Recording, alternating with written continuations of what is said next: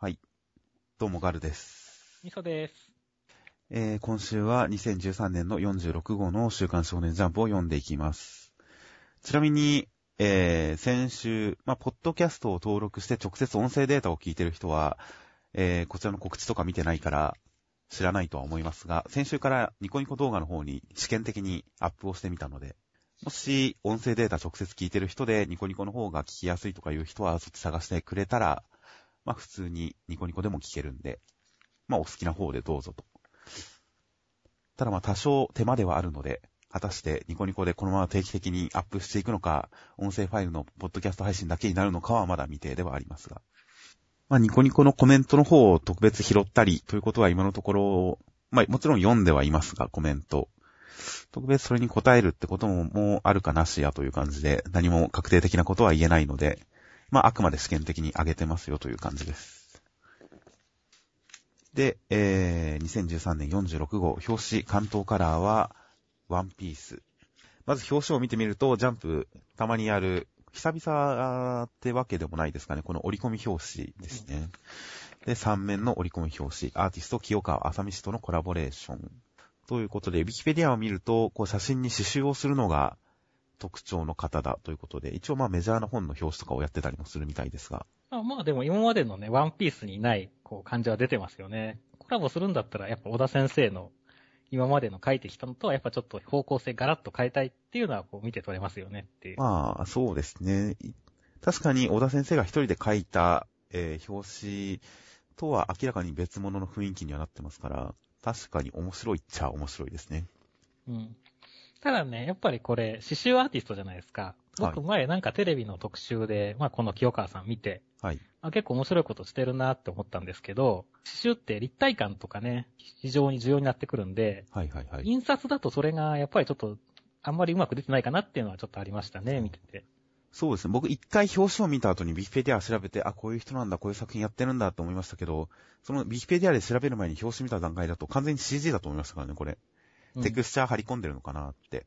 多分これね、実際にこう、まあ、原画とね、その、あり込んだ刺繍をね、見てればね、結構、おって思うような味出てると思うんですよね、ってそう。ですね。実物見たらもっとすごい迫力があるのかもしれませんね、これは。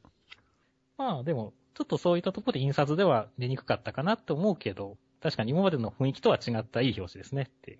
そうですね。まあ、ジャンプ、おなんか思いがけない企画をやってきましたが、こういうね、まあ、企画はゴンガンガンやってくれた方が、読者的にも面白いんで。いや、なんかいいなぁとは思いますね。うん。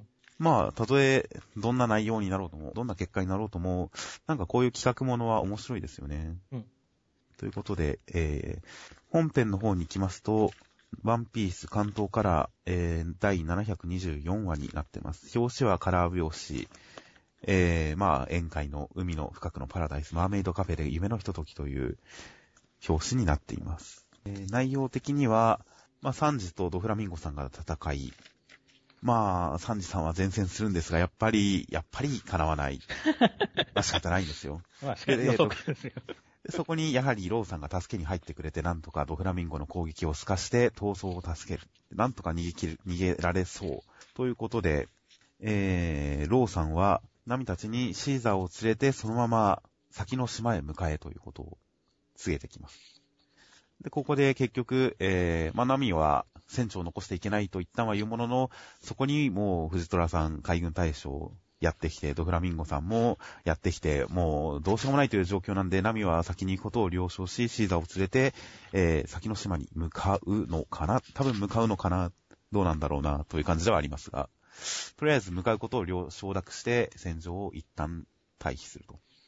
で、えー、ローさんは、ジョーラさんを人質にして、ドフラミンゴと対峙し、麦わら一味との海賊同盟はここまでだということで、あくまで、ローさんの目的はドフラミンゴにあると。それは13年前のけじめをつけるという、そういう何か過去があるという引きで終わりですね。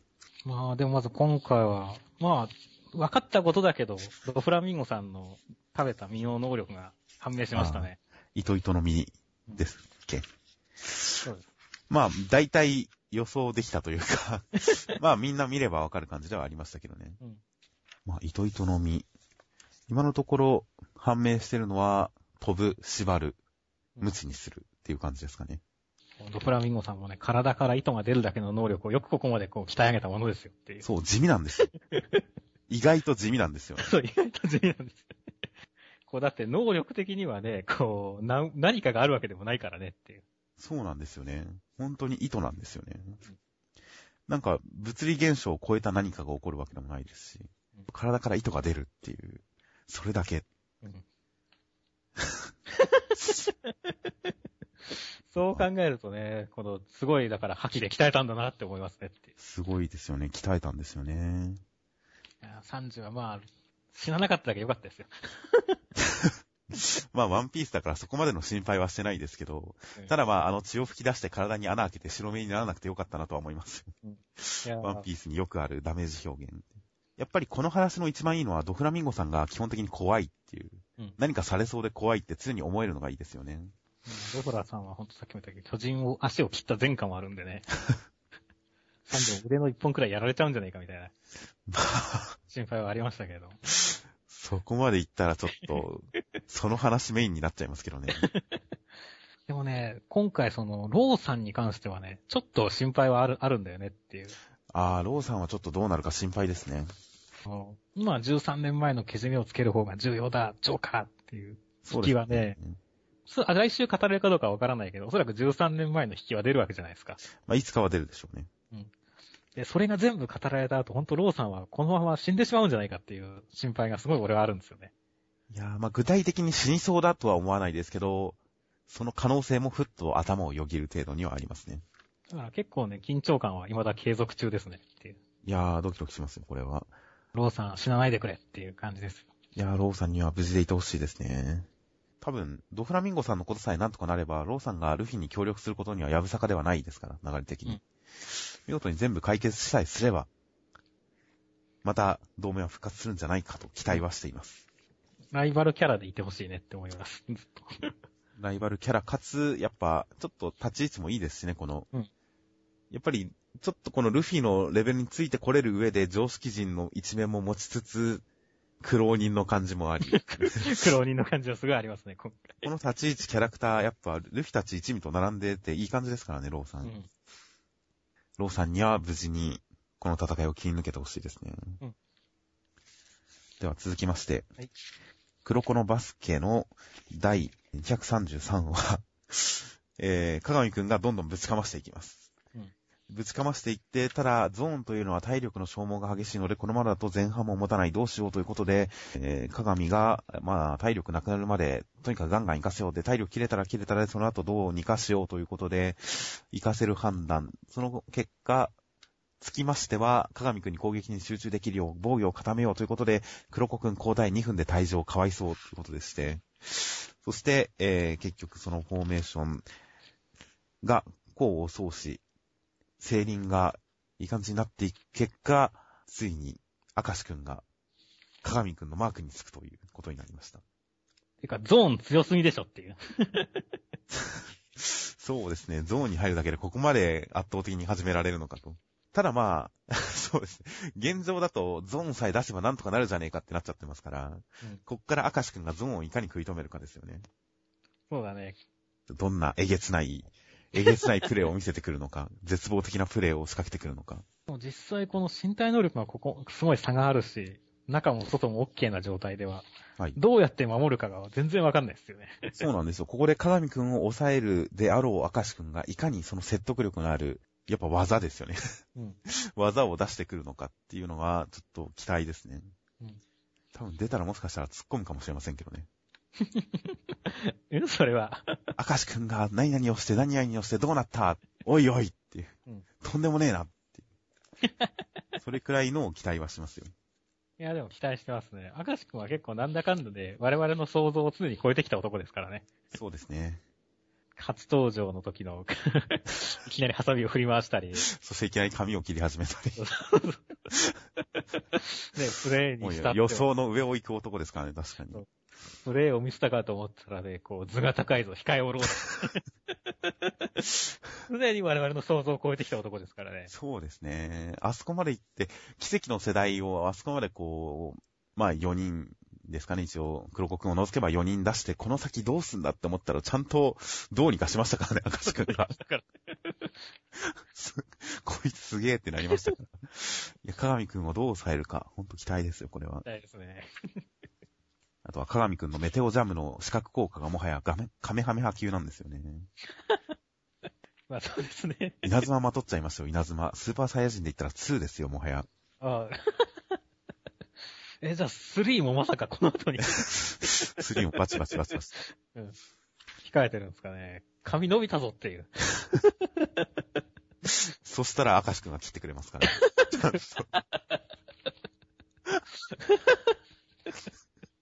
どんな展開や、それ。うわその展開は姫ドルに譲りましょう。それは、ビヨン漫画の姫ドルに譲りまして。まあ、面白いですね。あとは今回は、赤、青、青峰くんの風呂の説明が、ちょっと面白かったっていうところですかね。ああ、これは確かに。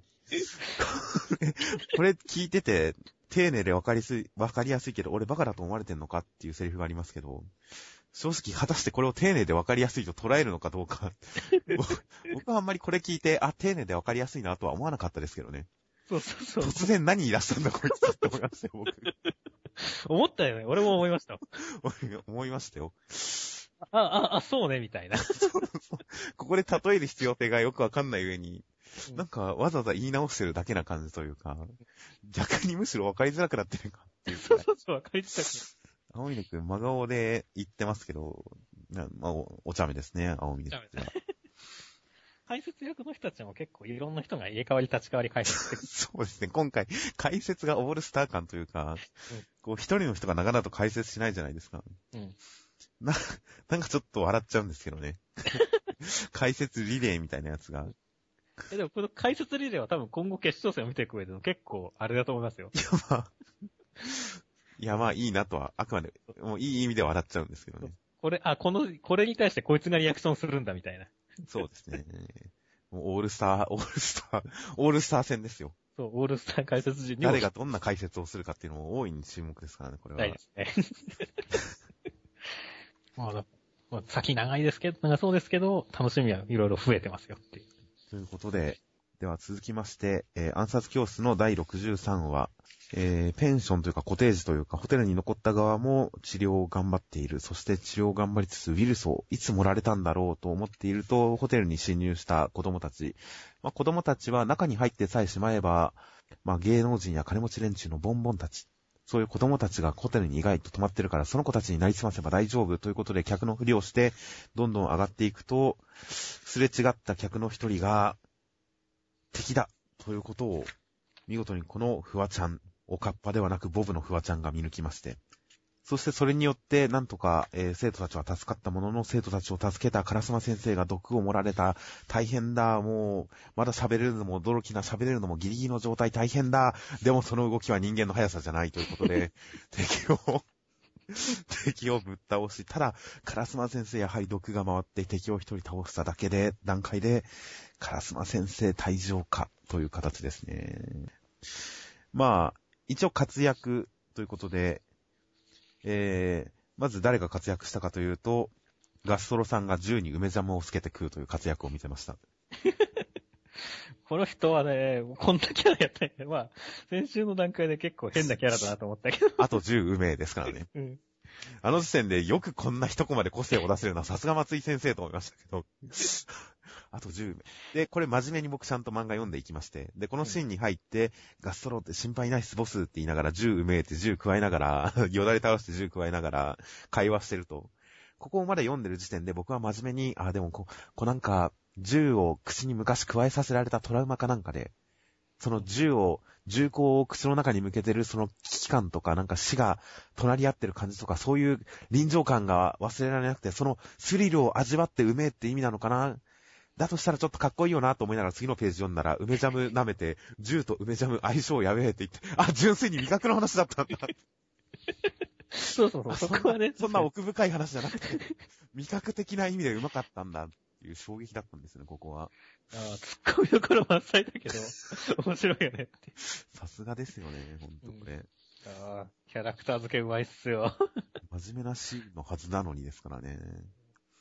プロとしてきっちり仕事しますぜって梅ジャムつけてますからね。何やってんだこいつと思います。ひどいな、ガストロさん。そして、まあ、見せ場としては次はフワちゃん。ボブカットのフワちゃん。そう。いや、これいいね。ボブだしっていうのだけで個性出たからね。いや、まあまあまあ、どんな子かはわかりますよね。うん結構。そして、えー、普段から少年漫画読んでると普通じゃない状況が来ても素早く適応できると。あくまで探偵小説とかじゃなくて少年漫画なんですよね。そこはまあジャンプ連載漫画ですからね。うん。ただまあ、ただまあ、探偵物はマガジンサンデーともにメガヒット揃い。確かに。確かにそうですね。うんそそしてジャンプはという、まあここ笑いましたが、その後ジャンプの、え、ジャンプの探偵物？よく知らないけど文庫版が出てるらしいから買うといいと思う。っていうところまで読んだ段階で、僕は真っ先に操り左近を思い出しましたけどね。まあ、そうですね。小畑先生、操り左近ですね。いや、まあ世代的には一切通じないですけど、ジャンプの探偵物で文庫版が出てるっていうとどうしてもあれを思い出したんですよね。これだけだと、まあでも、本当いやいや、でもちゃんとね、ネウロのことを言いたいんですよ。まあ、その後のステマが露骨だよっていうところまで言われて、うんあ、あれ探偵物だったんだっていう連載終了からだいぶ経って初めて気がつきましたけど、あれ探偵物だったんだ。うんちゃんとタイトルに探偵って書いてあるじゃないですか。それは探偵が出てくるっていうだけであって漫画は探偵物じゃないんじゃん。っていうか、まあよくかよよくよく考えたら探偵物出てこないですよ、あの漫画。いやまあ、肩肩書きが探偵肩書きだけですよ、肩書きだけ。まあ、これだけですけどね。あんまりトリックってトリックらしいトリックないですからね、あれ。あれ単なる色の、変人、鬼人変人バトル漫画じゃないですか、あれだって。いや、まあ、間違ってないですよ。そして最終的な見せ場は、まあ、今回一番の見せ場はここですよね、当然。烏丸先生に人間の速さじゃないっていう。いやー、強いね。膝蹴り。一気にこれはスカッとしましたね。凶悪な笑いで相手を蹴り倒すという。でも、カラスマ先生っていつもね、冷静な感じだけど、ロブロさんの時もそうだけど、はい。相手を倒す瞬間ってめっちゃよろ嬉しそうに蹴るんだよね。凶悪になりますよね。でいいギャップあっていいですよね。そうですよ。まあ、そのギャップもありますし、あと今回ちゃんと烏丸先生がピンチからの逆転という一話の中で、ちゃんと勝利の気持ちよさを倍増させるような仕掛けをちゃんとやってくれてますから。うんやっぱり勝つならピンチからの方が一番いいわけですよ。うん有利な状況から勝ったら、まあ、つまんないですから。うんいかに不利な状況を作るか。今回は毒物でもうフラフラ。毒物でフラフラでもう敵がもう喋れるとは驚きだっていうレベルの。普通の人間だったらもうどうしようもない。象でも、えー、毒ガスの例えには象を使うっていうのはなんか、お広さの例えは東京ドーム、ビタミン C はレモンと同じくらい、毒の強さは象っていうのがもう定番なんでしょうけど、きっと。一瞬すれば象すら気絶させるような、そういうすごい毒だって喋れるのも驚異的なぐらいだっていうので散々危機感を煽った後の余裕の一撃勝利という。これが素晴らしいですよね。これ膝蹴りされて相手の帽子が吹っ飛んでるのをてっきり首が落ちてるのかと思いましたけど、ね。ボキチャって言ってるのかまあ言ってるからね。首が繋がっててよかったですよ。うんカラスマ先生が退場しますから、次からは生徒たちが、コロ先生のナビゲートのもと敵と戦っていくことになりますからね。しかも相手は、ね、あの、ジャン、梅ジャム梅のガストさんですからね。これは、どうなるか全然わからないですね。いや、まあきっとみんなで協力プレイかつ得意を活かして何とかしてくれるんだと思いますけど、まあ、先週までの段階の予想だと、カラスマ先生も一応協力して、生徒たちも手こう手助けする。ここぞという場面で生徒たちが能力を発揮して、うまく勝利に導くのかな、そういうパターンかなとちょっと思ってましたけど、うんいや、ここまであっさりカラスマ先生を退場させるとはっていう感じですね。意外だったし、だからすごい来週以降に悲願が生まれたよねっていうい。や、もう楽しみですよね。うん。またこの退場の仕方だと、今後の復活もちょっと厳しそうですからね。うん。後々助けに駆けつけるっていうことももしかしたらないかもしれませんし。あ、でも、ビッチ先生がうまいこと、カラスマン先生を介護してくれて、二人で最後の最後助けに来てくれるかもしれませんが、うん。いやーでもビッチ先生はな、カラスマ先生におぶられてるくらいだからな。いやいやいやいや、もう、きっとなんか色気で何とかしてくれますから、ああ。その辺のやつ2、3人連れてきて。カラスマ先生をなんとか、いやもう、色気でカラスマ先生を起こしてくれますから、きっと。そんな少年漫画的じゃない。こうラスマ先生を、こう、なんとかうまいこと、こう、うにゃうにゃおいにゃすると、きっと大丈夫ですから。い元気になるってことですね。や、もうカラスマ先生が突っ込みで起きますから、きっと。まあなんか、スカス先生がそういうところありそうや。ツッコミで起きるっていうのなんかありそうだね。まあ、とにかく今後、もしかしたら復活もあるかもしれませんが、一旦は確実に退場ということで、生徒たちが、生徒たちのみで、プロの殺し屋と戦っていくという展開。いやー、どんどん楽しみになってきますよ、これは。ほんと1話で面白くて、次回以降の引きも完璧ですよ。そうですよ。カラスマ先生が退場するっていう残念な展開ではありますけど、退場する寸前に、この相手の首をへし折るってことをやってくれましたから、もう気分よく見送れますよ。見送れます。かっこよかったよ、ガラスマ先生っていう。では続きまして、ナルトの第650話。内容的には、もう、なんでしょう、忙しいぐらい各個まで点々としつつ、いろんなキャラクターたちの動静が描かれ、まあ、それぞれがそれぞれの戦い方をしていて、まあ、一般忍びがどのくらい役に立ってるのかはわかりませんが、でも戦ってくれてる。そして、ナルトとサスケは、オビトさんに迫り、そして、オビトさんの心を、えーかかし先生が解説してくれるという。うんかかし先生は解説で戦いに参加すると。うん。出てきてないね。そして、えーナルトやサスケは、オビトにこう攻撃を受けてダメージを食らってピンチになりつつも、心は折れない。そこまでして、な、なぜそこまでして戦う？それはまっすぐ自分の言葉は曲げないって、それが俺の人道だからだとナルトが、もう、ここまで繋げてきて、そしてサスケと共に、スサノオとキュービが、クラマが、もう半分に割れてるアシュラ男爵状態で、俺の中では仮面ライダーダブルですよ。ああ、最近新しいですね、それは。うんミスさん新しいですね。僕の中ではマルキリもアシュラ男爵ですね、ほんとうん。状態で、ズン、ゾーっと出てくると。そして15はどこだっていう話ですが、え 後ろでサポートしてるんですよ。影にうまいこと隠れてるんでしょうね。あ、俺映らない方がいいと思って。そうそう空気読んでますよ、15さん。空気読んでるよ。15歳いないと先導にならないから必要なんですよ、ね。がそうですよ。必要ですけど、ここは俺映るところじゃないなってちゃんと下がってますから、15さん。ちゃんとその前のコマではいるけど、いないっていうね。空気読んでますね。空気読んでますよ。まあ内容的にはみんな戦い始めた感じで、もう世話しないレベルですよね、ほんとうん。しかしみんなこの巨大な木を意外とちゃんと切り倒せるもんですね。おまあ、先々週くらいのすげえピンチな状況から、まあ、まあ確かにその、座れても大丈夫っていうところのね、回復エリアのあれもありますし、この春春の術で逃げていくっていうところもあって、そうですね私。は納得してますけどね。あと、この、オロチマルさんは腕が蛇みたいになって木を掴んでますけど、大丈夫なんですかね？いや、多分、なんか座れてるんですけど、多分なんか口寄せしたりとかさ、なんか化。身みたいなものだから、本体には関係ないって。まあすぐ叩き切ってるから大丈夫っていう感じかもしれませんしね。うんあ、すごい熱い展開ですけど、まあ、かかし先生ですよねっていう。まあ、あの、まあ、オビトの心を解説してくれてるんですけど、まあ、はい。正直そんないらないよねっていう。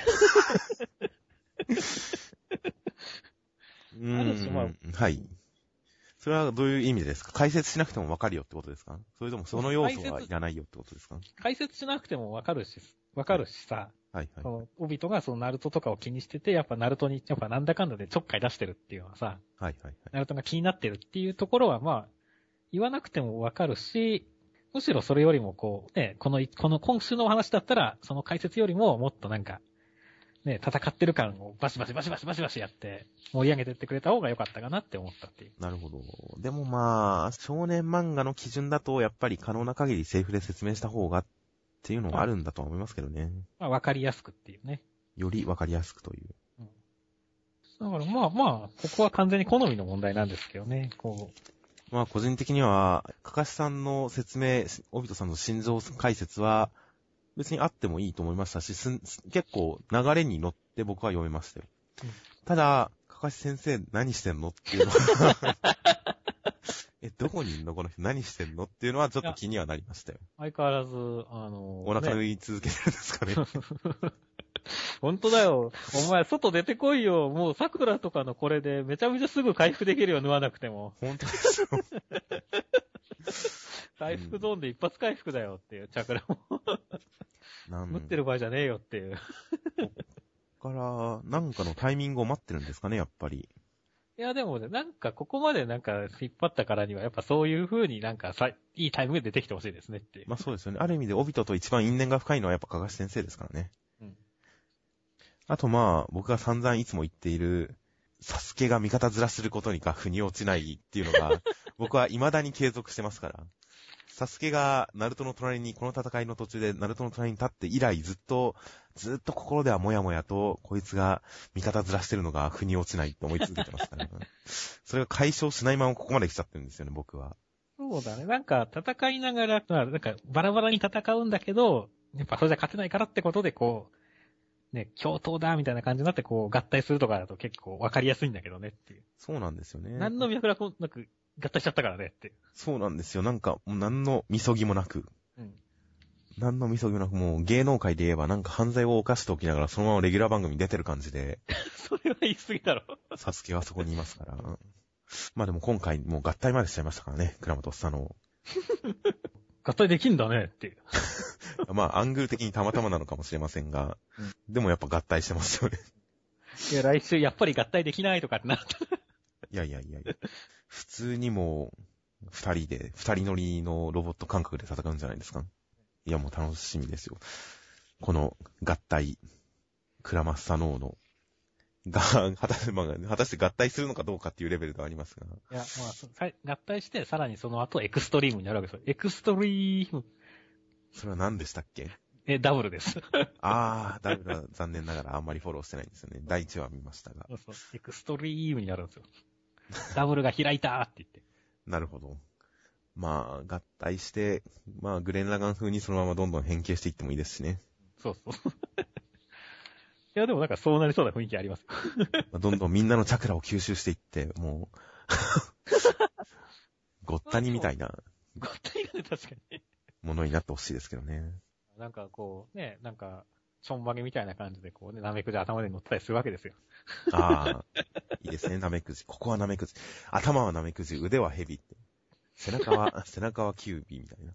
えー、一応ほら頭に桜を置いてるっていうのはちゃんとこう二人を合わせる潤滑油ですよ的な意味で俺は言ったわけですよ。なるほど。ちゃんと3人が揃うみたいなやつですね。続きましては、サイキクソの災難の第71回。石探しがとても盛り上がるうん。とてもとても盛り上がる。そして鳥塚が、えーモテるためにバンドを結成するけれど、結局音楽できる人は一人も集まらず、どうしようもない。佐伯さんなんとかしてくださいって泣きついてきたんで、なんとかしてあげようとするけど、結局本人たちがダメ人間すぎてどうにもなりませんでしたという話でした。やっぱり鳥塚会が人気が出ないのは納得ですよね。扱いづらさが出てるよねっていう。そうですね。最近こそらしくない話になっちゃいますよね、どうしてもなんか。やっぱりこの、まあ、ゲスというかね、その、な感じのところでは、やっぱカイドウほどお茶目さもないし、ないですね。人の良さがないから。そうですね。あと今回ゲスの周りにゲスだけ配置しちゃったんで、うんもはやゲス、ゲスしかいないから個性があんまり立ってないっていう。まあでも今回は確かにちょっと微妙だったけど、個人的にはあれですよ、この、弾けてる後の、この、鳥塚の、あの、はいあれですよ、あの、ツッコミが面白かったですね。昨日は死にかけの油が見てた汚 これは面白かったですね、っ確かに。どんな音だよって。この表現は良かったですよねそ。う達説によ、耳元を飛び回るハエみてえな不快な音だったのに。でも僕は正直これに関しては、ちょっと、ちょっと、今一歩な感じはしましたけどね。本当はここ、こう、どんどん上がっていくべきところじゃないですか、表現が。うんでも僕、耳元を飛び回るハエみたいな不快な音だったのに、より死にかけの油剤みたいな汚い音だったのにっていう表現の方が上に感じたんで、こう、ボケがだんだん登っていくっていうので言えば、二つ目は、ちょっと微妙かなって思いましたけど、三つ目、四つ目は、僕はすごい、僕もすごい好きでしたね。そう、ここのね、一連の、だから表現は僕も笑いましたし、面白かったです。今までは母ちゃんがお玉で鍋を叩いてるみたいな騒音だったのに、そして最後の、っていうか、まあ、最後のがオチですよ、要するに。おつじゃね。4段落ちになってるわけですから。うん4段落ちでこっからさらに上の汚い表現になるってどうなるんだろうって思いながら読んだら、昨日までは巻き舌で妙にイラつく動画サイトの歌い手みたいな声だったのにって言って、急に敵作った 麻生先生が急に敵を作ったこのある種渾身のボケですよね。渾身のボケだね。あ、あ、なんか喧嘩売らなくていい方面に急に喧嘩売ったっていうボケですよね。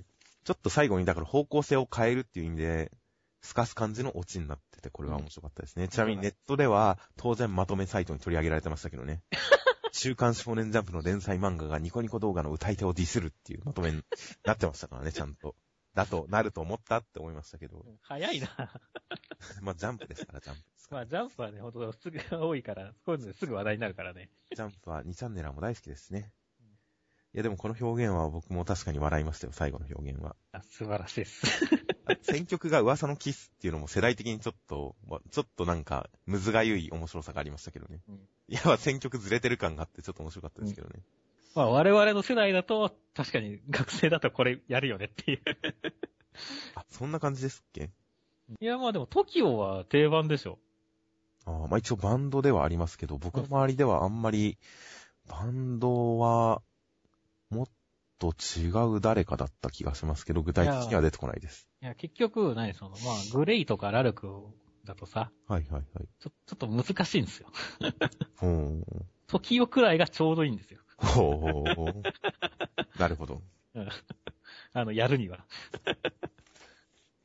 まあ、この選曲はなんとなくクスッとはしましたけど、うん今の子たちがどう反応するのか、今の子たちも、TOKIO があるあるなのかどうかはわかんないですけど、うん。まあ僕ら世代的にはちょっと面白い選、クスッとくる選曲でしたね。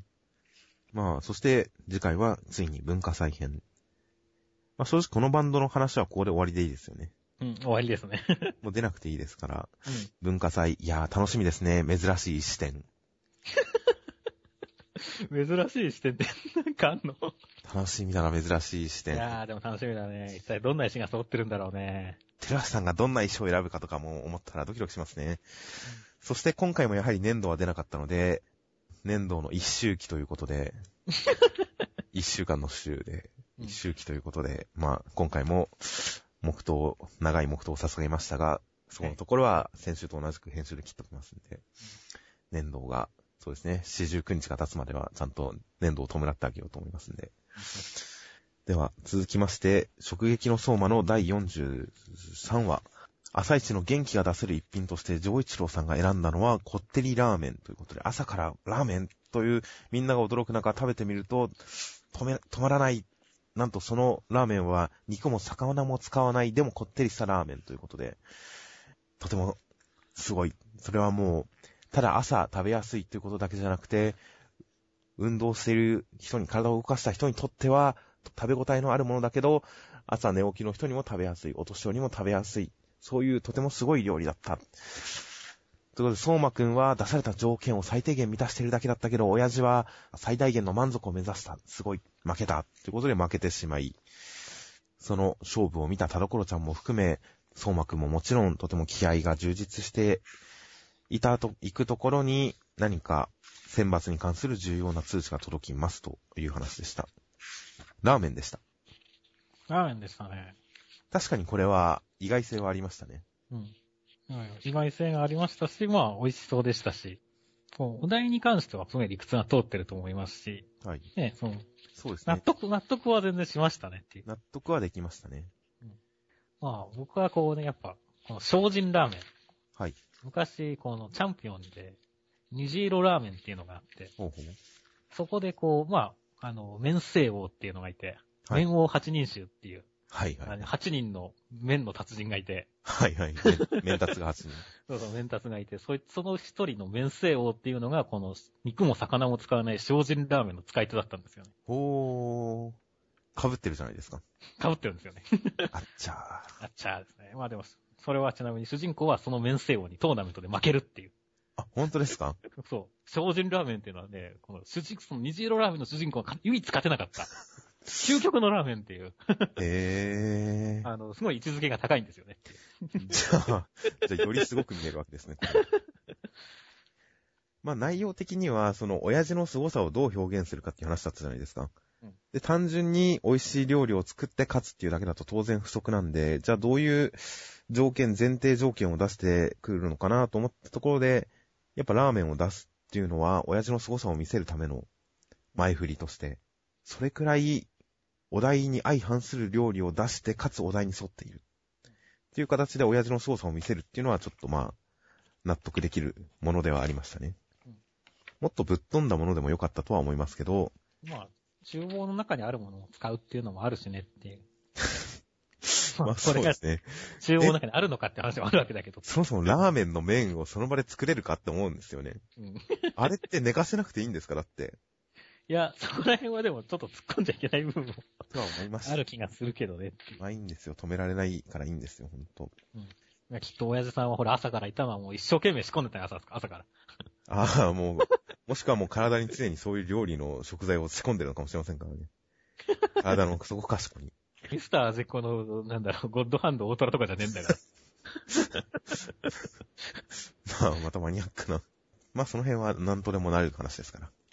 で、まあ、今回の美味しさ表現は若返りでしたね。個人的にはちょっと、こう、お色気とかの方面とかにはいかなかったのは残念ではありましたが、田所ちゃんがいるのにお色気じゃないというのは。そうね、おばあさんでもね、全然お色気いけたのにね、今までは。でも今回はあくまで、えー、おばあさんが、えーえー若返るっていうギャグでしたからね。うん。まあでも、ちゃんとパターン変えてきましたよ。そうですね。でもまあ僕はお色気がやっぱ一番いいなとは思いますけどね。まあ、そこはね、見たかったところではあるんですけどね、っていう。お色、それこそ一時期のあのワーンみたいな、お色気と、お色気を含めつつ全体的にもうバカバカしいぐらいで笑っちゃうみたいな、ああいう、あそこまでのインパクトのある美味しさ表現を、まあ、今回は親父が何より作るわけですから、最強クラスの親父が。やっぱりもっととんでもない美味しさ表現を出して欲しかったですけどね。ここに関しては結構僕は不満は残りましたよ、今回。